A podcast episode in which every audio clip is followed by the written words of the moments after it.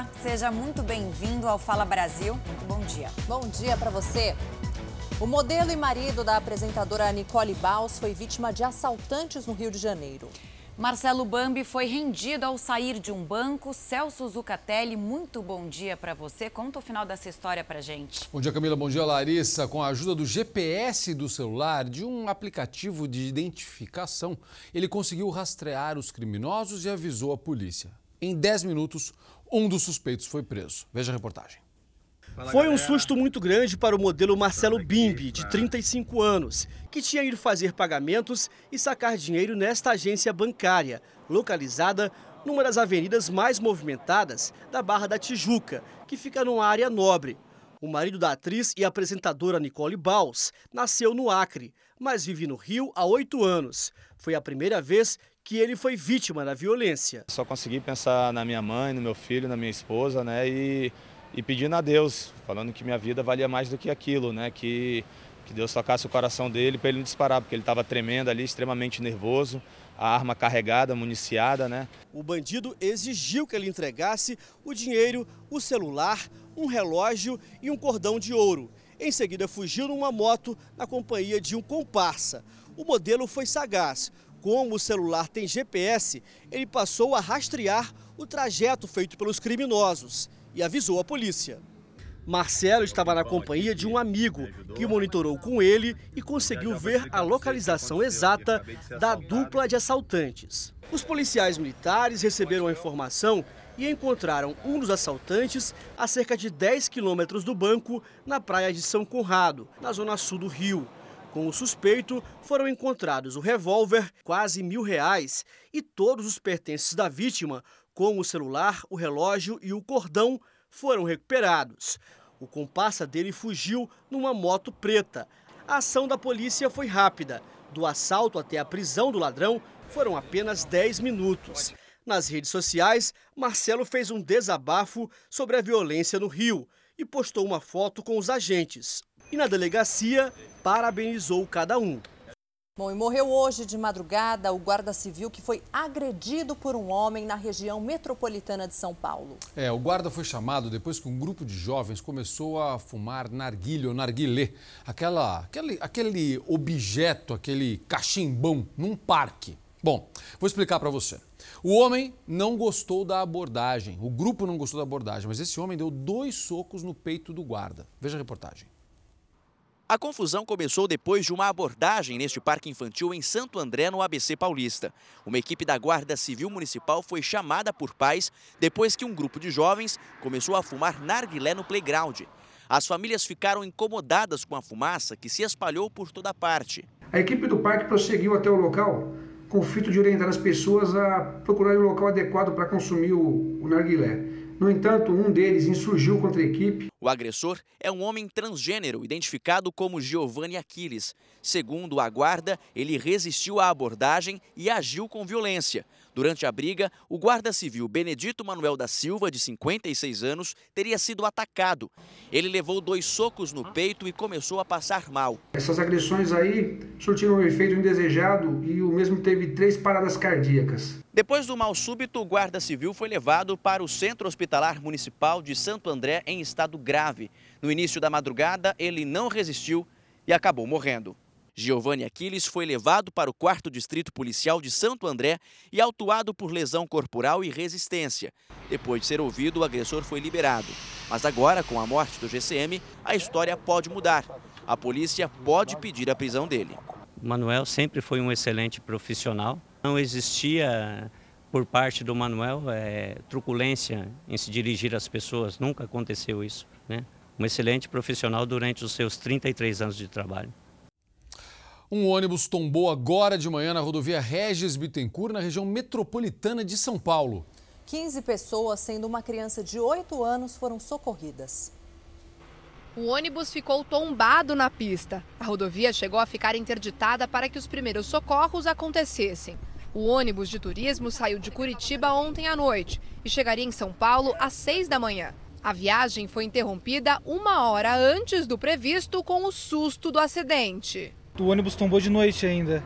Um baque virando, asfalto do teu lado, vidro voando na tua cara. O ônibus estava lotado na hora do acidente, eram 46 pessoas aqui. A porta de emergência foi aberta. Aqui tem muito caco de vidro porque as janelas foram quebradas. Também tem marcas de sangue para todos os lados e as cortinas estão rasgadas. Os passageiros relataram o momento como um pânico total. Foi um susto, só acordamos com o susto, só, só, só com o baque mesmo, só e eu estava com meu filho, com a minha esposa, fiquei preocupado com ele. É pânico total, pânico geral. 14 pessoas com ferimentos leves e uma criança de 8 anos foram socorridas e encaminhadas para hospitais. A causa do acidente será investigada. Criminosos que tentaram fazer um sequestro relâmpago em São Paulo foram surpreendidos pela vítima. Pois é, Zucatelli, olha só, eles não contavam que a vítima era um policial militar de folga, que reagiu e matou um dos ladrões. O policial militar estava dentro deste carro preto. No vidro, três marcas de tiros. Jogada na rua, a arma falsa usada por um dos assaltantes. Segundo a polícia, os dois criminosos faziam um sequestro relâmpago. Ali na esquina, eles abandonaram a refém e vieram a pé até este carro. O objetivo era fazer mais uma vítima, só que eles não contavam que o motorista era um policial militar de folga. Quando os dois criminosos anunciaram o um assalto, o PM reagiu e atirou contra os homens, ainda de dentro do carro. Um dos suspeitos tentou fugir, mas foi preso metros depois. A tentativa de assalto aconteceu na zona leste de São Paulo. O local ficou isolado para o trabalho da perícia. O policial não se feriu na ação. O criminoso preso foi levado para a delegacia e a identidade dele não foi divulgada. Já o assaltante baleado foi levado para o hospital, mas não resistiu aos ferimentos. Olha isso aqui: um casal de idosos foi vítima de golpistas numa agência bancária no interior de São Paulo. Muito simpáticos e prestativos, os estelionatários ofereciam ajuda para os clientes. Olha, segundo a polícia, os idosos estão entre as pessoas mais vulneráveis às fraudes, seja por telefone e até mesmo nos bancos.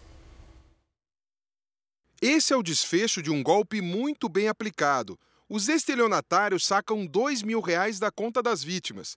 A câmera de segurança de um supermercado em Ilha Solteira, no interior de São Paulo, registra tudo. Depois, os mesmos homens, um deles de boné, ainda são vistos num posto de combustível gastando o dinheiro roubado. A polícia procura os estelionatários. O golpe foi aplicado quando um casal de idosos tentava fazer um saque numa agência bancária. Segundo a Polícia Civil, os criminosos bloquearam três caixas eletrônicos e o cartão das vítimas ficou preso num terminal. Foi então que um golpista se ofereceu para ajudar e orientou um dos idosos a usar o telefone que havia no caixa. Só que era um número falso, instalado pelos próprios bandidos. Na linha havia um comparsa e ele conseguiu convencer a vítima a fornecer a senha. Enquanto isso, outro criminoso que estava na agência roubou o cartão dos idosos e fugiu. A Tânia foi enganada em circunstância parecida e teve um prejuízo de 600 reais depois de sacar dinheiro no caixa eletrônico de um supermercado. O rapaz atrás de mim falou, está dando problema. E eu falei, que problema está dando? E eu, eu digitava e não saía. O meu cartão caiu, eu não percebi. Ele tirou mais 600 reais da minha conta, na troca do cartão. Ele trocou meu cartão. Ah, trocou. Ele já pegou a senha, tudo. A delegada da Polícia Civil alerta para os traços que mais chamam a atenção em quem aplica esse tipo de golpe. Eles são extremamente solícitos, são extremamente simpáticos e, sobretudo, extremamente convincentes.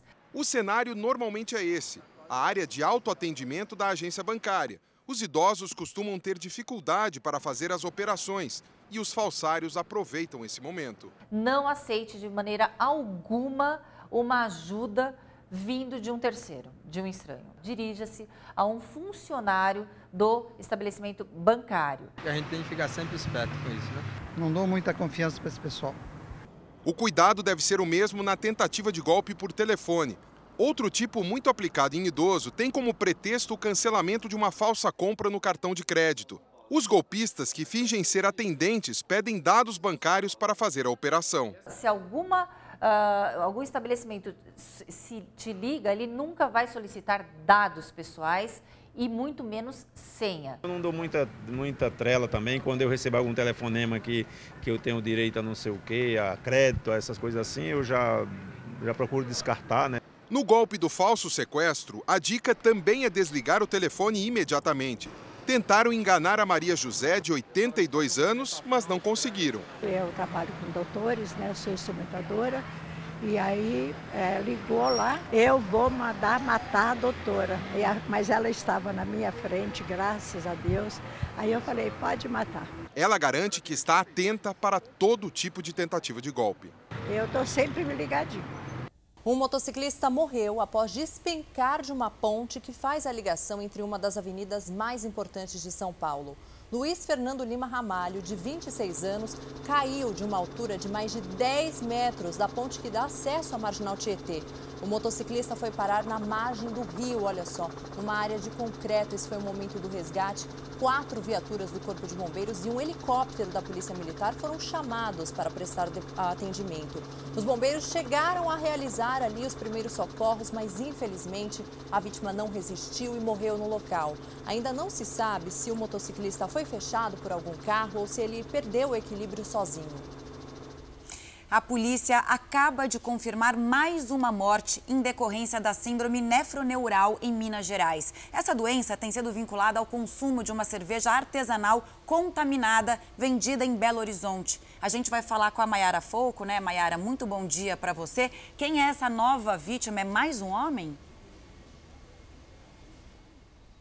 Olá, bom dia Camila, bom dia a todos. É isso mesmo, o homem de 89 anos é de Belo Horizonte e estava internado em um hospital na região centro-sul aqui da capital mineira. A polícia trata todos os casos como suspeitos de intoxicação por dietileno glicol até que o laudo seja concluído. O prazo regular para finalização do laudo é de até 30 dias. Outras duas mortes por intoxicação foram confirmadas e uma quarta morte de uma mulher está sendo investigada. O Ministério da Agricultura confirmou que a água usada na produção de uma cerveja artesanal aqui em Belo Horizonte realmente está contaminada com uma substância tóxica.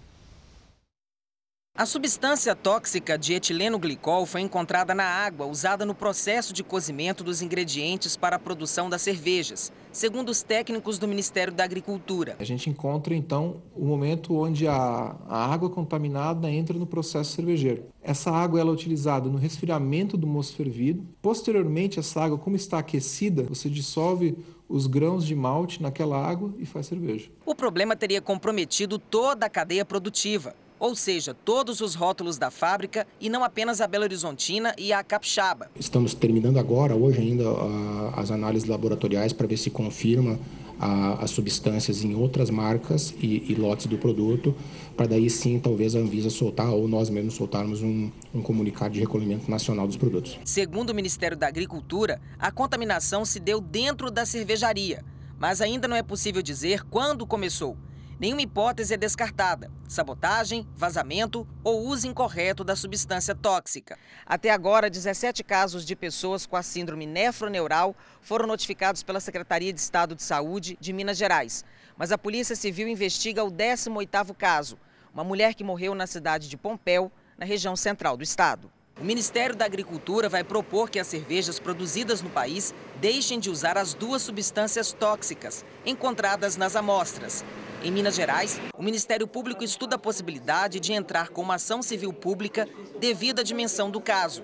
O PROCON do MP afirma que todos os consumidores que ingeriram a bebida dos lotes contaminados têm direito à indenização por danos morais e materiais, por causa do risco à saúde e à segurança. A pessoa que consumiu mas não teve um problema de saúde, em tese ele tem direito a uma reparação por dano moral por ter sido exposto a um risco à sua saúde ou segurança. Embora as vítimas estejam no estado de Minas Gerais, a questão é nacional. Por exemplo, o Procon de São Paulo já notificou a cervejaria Baker sobre a comercialização dos produtos da empresa no estado. E o Marcos Leandro tem as informações para a gente a respeito disso. O que disse o Procon e que informações pediu a cervejaria, Marcos Leandro?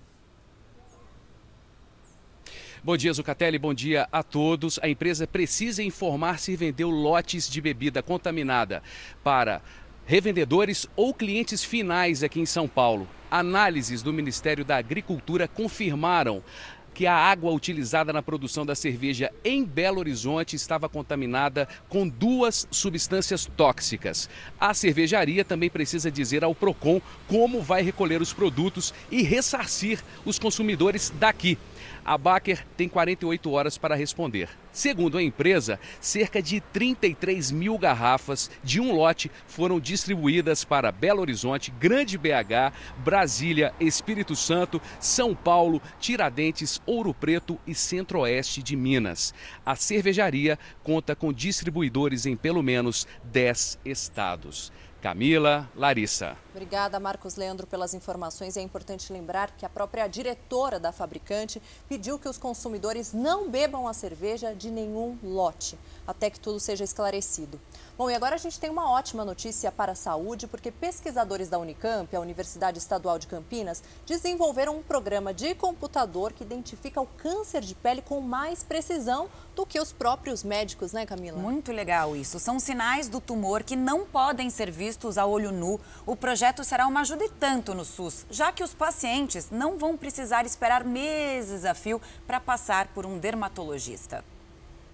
Foi ao se olhar no espelho que William percebeu pintas e manchas estranhas no corpo. Uma foi aqui no peito, né?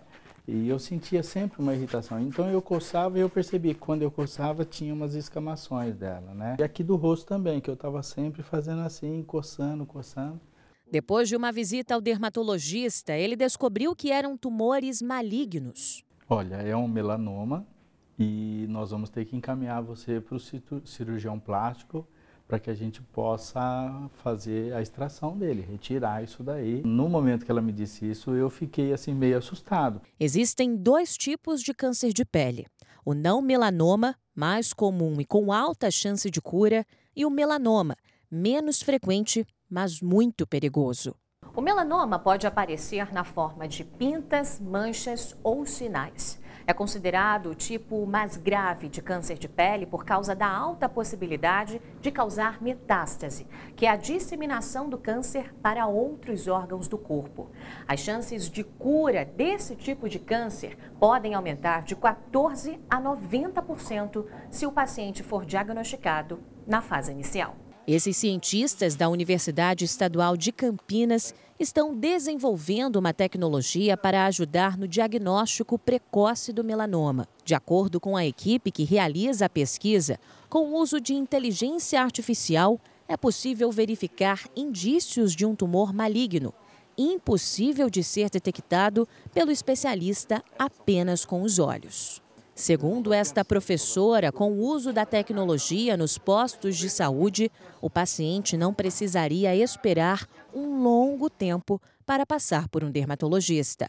Tem alguns casos que são realmente fáceis, que aquilo pode ser identificado facilmente, por exemplo, por um sistema, por uma tecnologia, e aí a gente diminuiria, por exemplo, as filas, inclusive no hospital, porque hoje a quantidade de casos de câncer de pele está aumentando e aumenta todo ano, mas a quantidade de pessoas para poder atender essas pessoas ela, de, de, especialistas não está aumentando nessa mesma proporção. Né? O Instituto Nacional do Câncer calcula que no Brasil surgem mais de 6 mil casos de melanoma por ano, o que representa apenas 3,2% do total de casos de câncer de pele.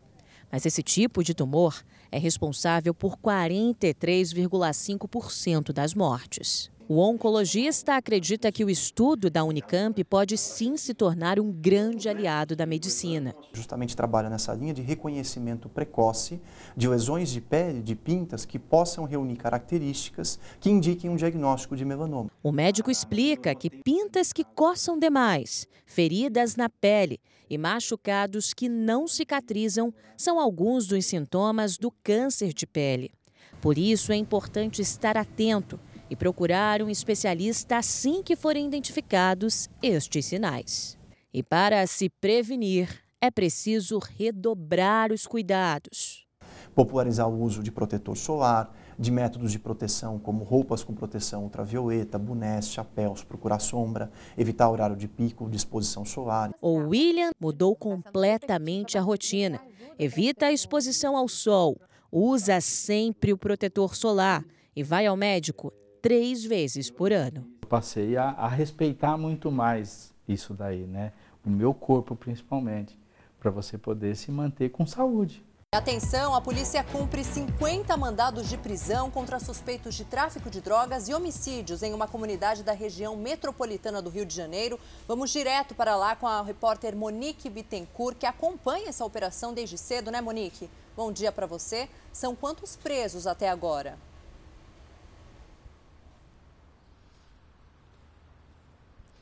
Bom dia para você, bom dia para todo mundo. Pelo menos até agora são seis presos. Policiais estão desde a madrugada nas comunidades do Salgueiro e do Jardim Catarina, em São Gonçalo, fazendo essa operação. Os mandados de prisão são contra suspeitos de envolvimento com tráfico de drogas, homicídios e também roubo de cargas. Veículos blindados e até um helicóptero da polícia dão apoio à ação.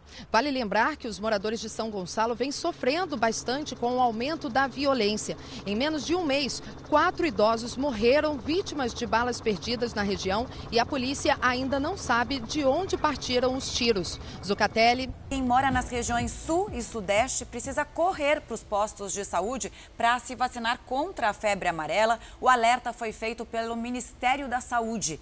A gente vai conversar com a Luísa Luersen. Muito bom dia para você. Macacos foram encontrados mortos com o vírus da doença. Foi isso que acendeu esse sinal de é alerta? Mesmo. Olá, bom dia a todos. De acordo com o um boletim epidemiológico divulgado pelo Ministério da Saúde, 38 macacos morreram por conta da febre amarela. Desse número, 34 casos foram registrados no Paraná, 3 em São Paulo e 1 em Santa Catarina. E aí surge o alerta porque o mesmo mosquito que pica o macaco também pode picar as pessoas e transmitir a doença. O público-alvo para vacinação são pessoas a partir de 9 meses de vida a 59 anos de idade que não tenham comprovação da vacinação. Vale lembrar que desde julho, 327 casos suspeitos de febre amarela foram registrados no país. Desse total, 80 estão em investigação e um foi confirmado. Um óbito foi registrado no Pará. Larissa, eu volto com vocês. Está preso um casal que praticava sequestro relâmpago em São Bernardo do Campo, aqui na região metropolitana de São Paulo. Uma das vítimas disse que foi ameaçada várias vezes durante o tempo em que foi feita refém. Assustada, a vítima conta que após ser abordada pelos criminosos, ela teve que ir até duas agências bancárias sacar R$ 6.500. Segundo a mulher, as ameaças foram frequentes durante o sequestro. É horrível, é desesperador, porque você não sabe o que pode acontecer. E eles falavam a todo momento: qualquer reação da senhora, eu apago a senhora. Eu vou apagar. Policiais que estavam em patrulhamento foram informados sobre um carro roubado em que uma pessoa estava sendo feita de refém.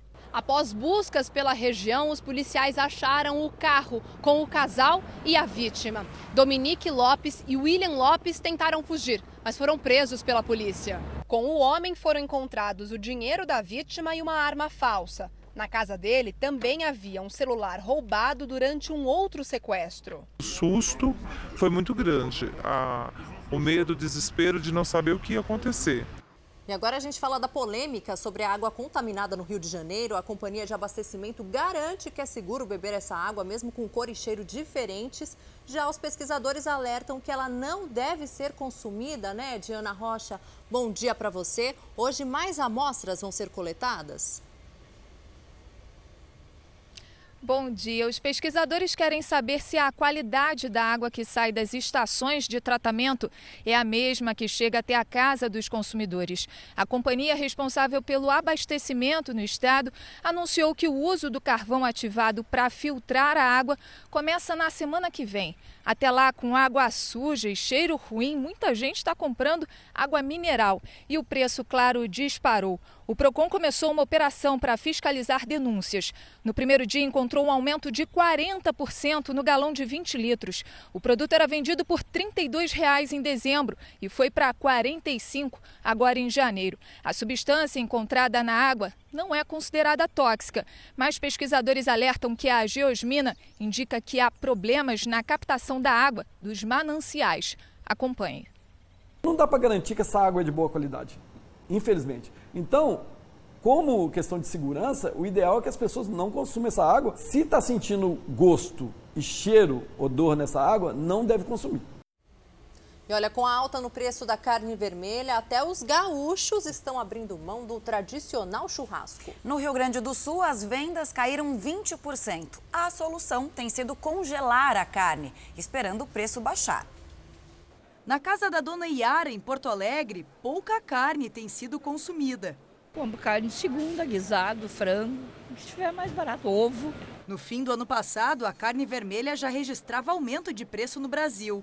Em Pernambuco, a alta passou dos 37%, levando o consumidor a uma mudança de hábitos. Eu compro mais frango ou, ou peixe, qualquer outra coisa. A carne eu suspendi um pouco. Em Curitiba, até que o preço deu uma baixada neste início de ano, quase 20%. Mas não foi o suficiente para levar o produto para a mesa todos os dias. A gente compra mais para as crianças, sabe? E a gente come pouco carne. Com a alta nos preços, até os gaúchos abriram mão do tradicional churrasco. Segundo a Associação de Supermercados do Estado, a venda de carne bovina por aqui caiu cerca de 20% no início do ano. Com isso, vários tipos de cortes estão parados nos açougues e frigoríficos. A solução é congelar. Se ele tem um suporte financeiro, desossa o traseiro, faz os cortes, congela, pega a costela e congela também.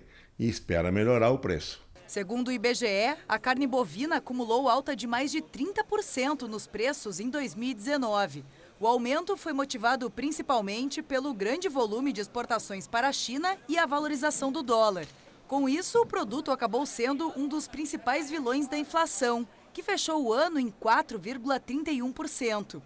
Enquanto os preços não voltam ao normal, o jeito é adiar o tradicional churrasco de domingo. A gente compra, assim, em último caso, a carne vermelha, quando, né? Mas, se possível, troca por peixe, por frango, pra... porque o preço dela está muito elevado. A gente, né, tá, subiu muito.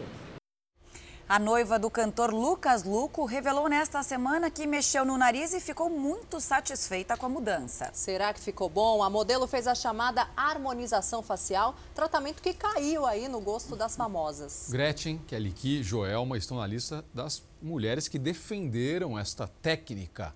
Meras mortais também foram em busca dessa novidade. Ficar de bem com o espelho, neste caso, custa a partir de um pouco mais de mil reais. Ela já tinha admiradores e recebia vários elogios pela beleza. Mas a modelo Lorena Carvalho, noiva do cantor Lucas Luco, quis ficar ainda mais atraente e fez um procedimento estético que está agradando as famosas. É a harmonização facial. Quando eu sorria, o meu lábio ele se encontrava com o meu nariz. O nariz ficou mais empinado e a boca mais volumosa. Ela diz que o resultado foi sutil, mas o antes e o depois da modelo chamaram a atenção do público. Ela fez na boca, né, no nariz, mas ela tá linda. Além dela, outras famosas já fizeram harmonização no rosto. Kelly Key chegou a postar um vídeo durante o procedimento. Ela arqueou um pouquinho as sobrancelhas e viu o resultado na hora. Aqui é tratada, né? O que a gente fez e a que a gente não tratou. Tá vendo a diferença? Chocante! A cantora Joelma também fez uns retoques no rosto. Os fãs dizem que ela está mais jovem e bem mais bonita. Quanto mais natural o resultado, mais o público aprova. Se eu não conhecesse ela antes e visse agora, não acho que tem nenhum exagero assim. Outra famosa que então, fez a harmonização facial foi a cantora Gretchen. Ela explicou que mexeu em várias partes do rosto. Foi, eu preenchi aqui, preenchi aqui, Fiz o furinho do queixo, preenchi esse lado e este, e ele consertou a minha boca. Mas tem quem acha que o resultado não ficou natural. Eu acho que ela fez demais já, muitos procedimentos. Aí tudo que é muito é ruim. A harmonização facial é um conjunto de procedimentos menos invasivos que uma cirurgia e serve para deixar o rosto mais harmônico e bonito. Você já se olhou no espelho e encontrou várias imperfeições ou alguns detalhes que gostaria de mudar no rosto? Não são apenas as famosas que procuram um novo visual. O Brasil ocupa o segundo lugar no ranking de procedimentos estéticos no mundo, atrás apenas dos Estados Unidos. Mas é preciso ter cuidado na hora de fazer uma mudança no rosto. Ele precisa procurar um profissional com experiência, um profissional que já tenha tempo de atuação, um profissional que tenha, que tenha capacitação para realizar esse tipo de procedimento. Ele é um procedimento relativamente fácil de ser vendido, mas existem riscos, existe risco de isquemia, existe risco de embolias. O médico diz que a harmonização pode durar apenas um ano ou ser permanente. Tudo depende do produto aplicado e o preço varia conforme o procedimento. tem de 1.200 a 20 mil reais. Esta influenciadora digital, com mais de um milhão de inscritos no canal, compartilhou a experiência com os seguidores. Fiquei dolorido um pouquinho, mas é tanta anestesia que a gente passa também que dá aquela sensação de inchaço muito forte. Então, tinha hora que eu não sabia se eu estava com muita sensação se eu realmente estava inchada. Mas ela diz que mesmo com dor, o resultado vale a pena. Aqui, gente, olha, minha mandíbula ficou super desenhada. Eu gostei muito. O médico faz um alerta: não há nada errado em ser vaidoso. Mas é preciso, antes de tudo, aceitar e valorizar a própria beleza. O mais importante é a felicidade do paciente. E a gente percebe em alguns pacientes, e todo dia vai ter um ou dois pacientes que a gente percebe que eles buscam essa felicidade na beleza, eles buscam salvar um casamento na beleza. E não é isso que ele vai conseguir. Né? Esse paciente ele precisa de um suporte, esse paciente ele precisa saber se aceitar. É isso aí. E uma última notícia: atenção, o helicóptero precisou fazer um pouso de emergência em uma das avenidas mais movimentadas de São Paulo. Estava perdendo a altitude. Para evitar um acidente, o piloto pousou em um gramado ali no topo de um prédio. Gente, isso é na região da Avenida Faria Lima, conhecida por uma concentração de grandes empresas, considerada um dos centros financeiros do Brasil. Mais informações durante a programação. Larissa Camila. Obrigada, Zucatelli. Até amanhã. O Fala Brasil termina agora. Você pode rever toda essa edição e muito mais no Play Plus. Um ótimo dia para você. Fique agora com, com Hoje em Dia.